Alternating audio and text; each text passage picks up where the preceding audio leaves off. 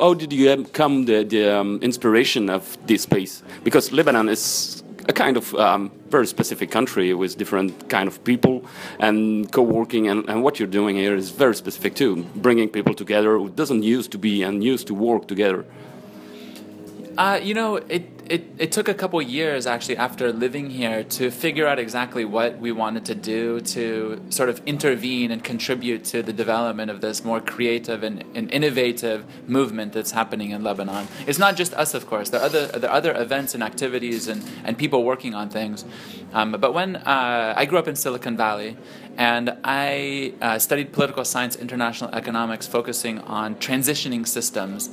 And I I decided to quit my work in California and I wanted to move out to a place that was transitioning.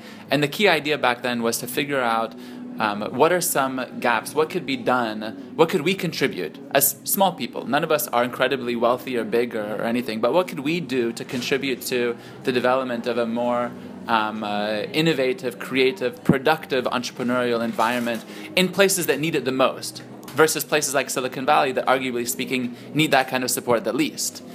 And so um, uh, we looked at what are some of the main challenges here, and we saw them in these two elements around the, the sort of technical side, the facilities, the legal, you know, some of these core supports for startups, and also the element around community. So then we started thinking, okay, what, are, what is something that we can do to really help provide a venue and an environment where collaboration and co support, um, like they were talking about earlier, this idea of peer learning, where these things are um, just natural where they become the norm. They become what happens every day in, in, in, in, between people who don't normally think about participating in that kind of stuff. And so um, we actually did a lot of research on different uh, collaborative workspaces, hacker spaces, co working spaces, innovation labs at universities, even looking at different offices, um, uh, how they approach their internal environment um, uh, to make a place an environment that is more collaborative, more conducive to sharing and communication. Uh, we went to many newsrooms. We visited about probably 25 or 30 different spaces around the world that take some approach to uh, creating this kind of environment. And then from all of that and looking at the, the, the current environments here in Lebanon and, and nearby, uh, we came up with this model. We wanted something that was very social. We wanted to have a cafe that was very open, it's public, you don't need any invitation, it's anonymous.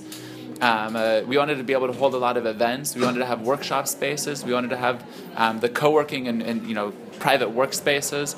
Uh, and, and to be frank as well, we've been around for two and a half years, but we're still not done. Mm-hmm. There's still some different things that we want to build. We're building a, we want to build a like a, a, business support space that has some retail and has more of the, of the core business supports, fax, photocopy, this kind of stuff. We want to build a very quiet reading room um, uh, that also could double as a nap room because when you're working really hard and you need a place to rest, um, uh, but also in the process of, of, of innovation, of creativity, um, there are times when you need to be around people and inspired by the noise and the movement, the, um, the art, the you know what's happening, the buzz. There are times when you need to be in sort of confinement with a small group of people to hash out ideas, to share, to discuss, to brainstorm, to debate, etc. And there are times when you need to be alone. You need to be in your thoughts. You need to be in, in, in, silence and, and to be able to reflect and concentrate. And so we're looking at having these different spaces here.